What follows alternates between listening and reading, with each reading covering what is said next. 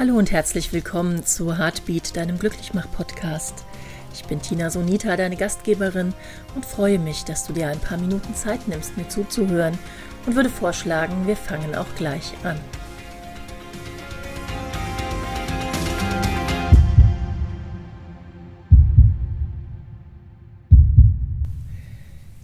Kennst du den Film Täglich grüßt das Murmeltier?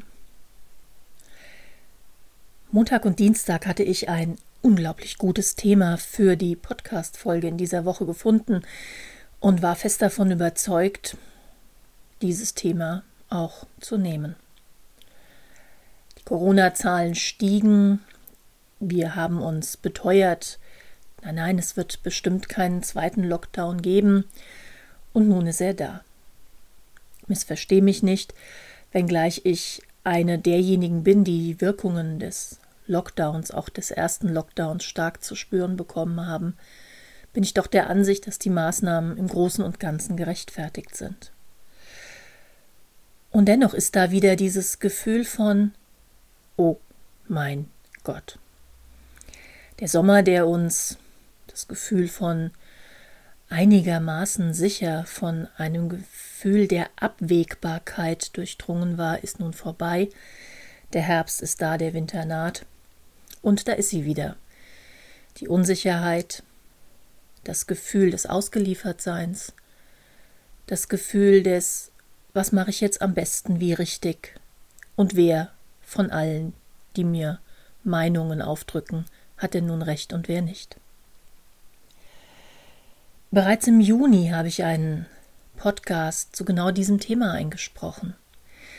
Und ich habe damals geendet mit einem Zitat, was Peter Levin in einer Online-Ausbildung, die im Frühjahr lief, an der ich teilnehmen durfte, gesagt hat. Er sagte, Walk in Beauty and live in peace. Wandle in Schönheit und lebe in Frieden. Als ich mir gestern Nachmittag, gestern Abend Gedanken machte darüber, dass das supergeile Thema, was ich eigentlich gefunden habe, heute nicht passen wird, fragte ich mich, was können wir jetzt noch tun, um mental stabil zu bleiben? Was können wir jetzt noch tun, um aus unserer Mitte heraus zu agieren, von unten nach oben und nicht von oben nach unten? Was können wir tun, um nicht in eine Übererregbarkeit uns zu begeben? Und während ich das alles nachdachte, war ich ganz schön übererregt. Und dann kam mir dieser Moment in den Sinn, als Peter Levin zum Abschluss Walk in Beauty and Live in Peace sagte und wir alle Teilnehmer rund um die Welt sahen in sein Gesicht, was eine unglaubliche Weisheit und eine, eine Freundlichkeit ausstrahlt, und in dem Moment war tatsächlich alles gut. Was können wir tun, um auch in diesen unabwegbaren Zeiten in Schönheit zu wandeln und in Frieden zu leben. Und so saß ich gestern Abend da in meinem Büro mit der großen, großen Bücherwand und habe diverse Bücher aus meinen Bücherregalen rausgezogen. Ich hatte die Yoga Sutras in der Hand, Bhagavad Gita, ich hatte Siddhartha von Hesse in der Hand und letztendlich auch eine Zitatensammlung von Dingen, die Buddha gesagt haben soll. Willst du wissen, wer du warst, so schau, wer du bist. Und willst du wissen, wer du sein wirst, so schau, was du tust. Und das ist wieder eines dieser Zitate, was auf den ersten Blick locker flockig daherkommt, und wenn du noch mal genau hinhörst, denkst du dir, wow, okay. Wenn ich wissen will, wer ich sein werde, soll ich hinschauen, was ich tue. Den Satz habe ich dann gleich in Computerschönschrift ausgedruckt, mir auf meinen Schreibtisch gestellt, laminiert. Computerschönschrift deswegen, weil ich meine eigene Schrift teilweise nach ein paar Wochen selber nicht mehr lesen kann. Und werde diesen Satz für mich als Leuchtfeuer nehmen. Wenn ich wissen will, wer ich werde, soll ich mir anschauen, was ich tue. Ich bin fest davon überzeugt, dass die Dinge, die wir im Alltag tun, dass die Dinge, die wir auch in krisenhaften Situationen, in herausfordernden Situationen tun, sich in unserer Persönlichkeitsstruktur verankern, wie ein funkelnder Mosaikstein. Und jetzt geht es nicht darum, dass wir alle wie regenbogenpupsende Glücksbärchen durch die Gegend rennen. Aber was wäre, wenn wir in den nächsten vier Wochen mehr Zeit darauf verbringen würden, genau hinzuschauen, was tue ich da eigentlich? Und die Überschrift von dem, was ich da tue, möchte ich das wirklich als Mosaikstein in meiner Persönlichkeit haben? Ich habe vor ungefähr fünf Jahren damit aufgehört, Nachrichten zu schauen. Ich höre sie im Radio, ich lese sie online, aber ich schaue sie nicht mehr im Fernsehen. Warum tue ich das nicht? Weil die Meldungen zu hören und die Bilder dazu zu sehen einfach dazu geführt haben, dass ich immer mehr das Gefühl bekommen habe, diese Welt um mich herum dreht sich immer schneller, immer absurder und immer bizarrer und ich bin wie so eine kleine Flipperkugel, die in diesem Weltendrehen hin und her geschoben wird. In dem Moment, als ich beschlossen habe, Nachrichten titriert, also Tröpfchen für Tröpfchen, zu mir kommen zu lassen, konnte ich mehr selektieren.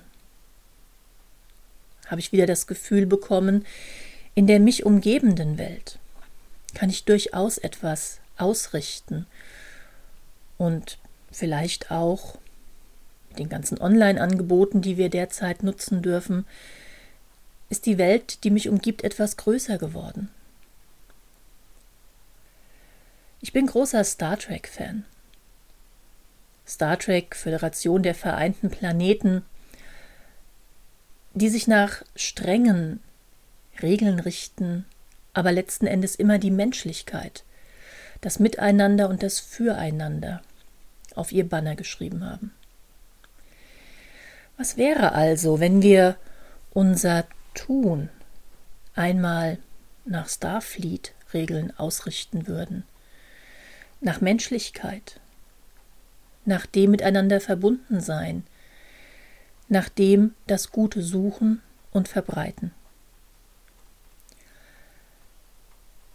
Willst du wissen, wer du sein wirst, so schau, was du tust. Wir haben jetzt vier Wochen Zeit, wo viele Dinge anders laufen, als wir es gewohnt sind.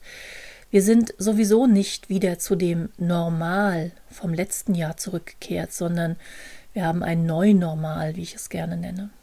Und was wäre, wenn wir jetzt nicht die Zeit, die vielleicht übrig bleibt, die vorher nicht da war, nutzen, um Nachrichten zu konsumieren, nutzen, um uns darüber aufzuregen, was alles schief läuft, was wäre, wenn wir die Zeit, die jetzt da ist, die langsamere Gangart dazu nutzen würden, Gutes zu tun? Und zwar für dich selbst, Selbstfürsorge, Psychohygiene, Zeit zum Innehalten, auch mal Müßiggang, Akzeptanz pflegen. Und auch Gutes im Außen versuchen Menschen, denen es nicht gut geht, eine helfende Hand, bildlich gesehen, zu reichen. Symbolisch mit anderen Menschen Schulter an Schulter zu stehen und nicht noch Benzin ins Feuer zu schütten. Ich bin in den letzten Wochen von einigen Menschen aus meinem Bekanntenkreis und auch von Freunden als Schlafschaf und sonstiges bezichtigt worden. Das mag sein, Darüber können wir reden, wenn wir irgendwann mal genauer hinter die Kulissen schauen können. Was ich aber feststelle ist, mein Tun zu verlangsamen, mein Tun immer wieder mal zu scannen, zu schauen, wow, okay, ist das wirklich das, was bleiben soll? Ist es wirklich das, was als Persönlichkeitsmosaikstein bleiben soll, oder ist es was, was weg kann? Ersetzt werden kann durch eine ruhigere Gangweise, ersetzt werden kann durch ein achtsameres Vorgehen, ersetzt werden kann durch mehr Freundlichkeit. Ja, ich mache mir auch Sorgen, ja, ich bin auch verzweifelt und ja, ich fluche auch manchmal. Natürlich tue ich das. Wenn ich das nicht tun würde, wäre ich nah dran am Regenbogenpupsende Glücksbärchen. Und ich glaube, wichtig ist, diese Reaktion nicht zu unterdrücken, sondern sie als wie ein Katharsis wahrzunehmen. Als ein Ausbruch deines Systems. Als ein Ach du Scheiße. Oh fuck. Muss ich das jetzt wegpiepen? Nee, ich glaube nicht. Und wenn du dich dann geschüttelt hast, mal hinzuschauen, wie finde ich jetzt wieder in die Ruhe zurück? Ich glaube, unser aller Königsdisziplin momentan ist das Innehalten. Ich habe am Mittwochabend war es eine wunderbare Dokumentation Walk with Me über den weltberühmten Achtsamkeitsmönch Thich Nhat Hanh gesehen und es waren auch Ausschnitte seiner Talks dort.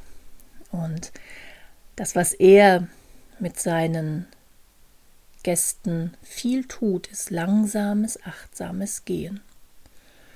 Die Dinge betrachten, die ihn umgeben. Und in einem Talk, der dort ausschnittsweise wiedergegeben wurde, sagte er sinngemäß, dass wir Menschen eigentlich immer entweder in der Vergangenheit unterwegs oder in der Zukunft unterwegs sind und dass wir immer von A nach B unterwegs sind, aber verlernt haben, den eigentlichen Weg zu genießen und das, was uns darauf widerfährt, wahrzunehmen, achtsam zu bleiben.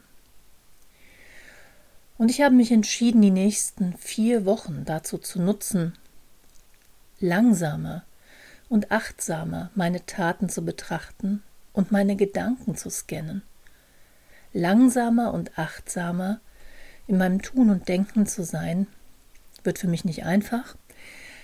Und ich glaube, dass wir dann neue Dinge in uns entdecken, neue Möglichkeiten bekommen, Dinge anders anzugehen, anders zu tun, als wir das vorher getan haben und so wunderbar glitzernde Steine in das Mosaik unserer Persönlichkeit legen können. Ich werde natürlich weiter in der Praxis die psychotherapeutischen Einzelsitzungen anbieten. Ich werde natürlich weiter online arbeiten und ich werde natürlich auch die Yoga-Einheiten online anbieten. Und dennoch bin ich fest davon überzeugt, dass die nächsten vier Wochen ruhiger, langsamer werden. Was wäre also, wenn wir uns vornehmen, in den nächsten vier Wochen mal genau hinzuschauen, was wir eigentlich da gerade tun und zu überlegen, ob das etwas ist, was wir in Zukunft sein wollen. Was wäre, wenn wir die nächsten vier Wochen wirklich einmal dafür nutzen, in Schönheit zu wandeln und in Frieden zu leben? Was wäre, wenn wir die nächsten vier Wochen nutzen für Menschlichkeit und Freundlichkeit? Und so möchte ich dich einladen, bis wir uns wiederhören und vielleicht auch die ganzen vier Wochen, in Schönheit zu wandeln, in Frieden zu leben und Freundlichkeit und Menschlichkeit einen Großteil deiner Taten lenken zu lassen. Ich bin gespannt, was uns dann alles Wunderbares widerfährt. Das war's schon wieder mit deiner heutigen Folge Heartbeat, dein Glücklichmach-Podcast. Ich danke, dass du mir zugehört hast. Wenn du mehr über mein Tun, über mein Wirken erfahren möchtest, besuch doch mal meine Homepage traumatherapie-online.eu. Ich würde mich sehr freuen. Nun wünsche ich dir eine wunderschöne Zeit, bis wir uns zum nächsten Mal hören. Achte auf dein gutes Herz und Aloha.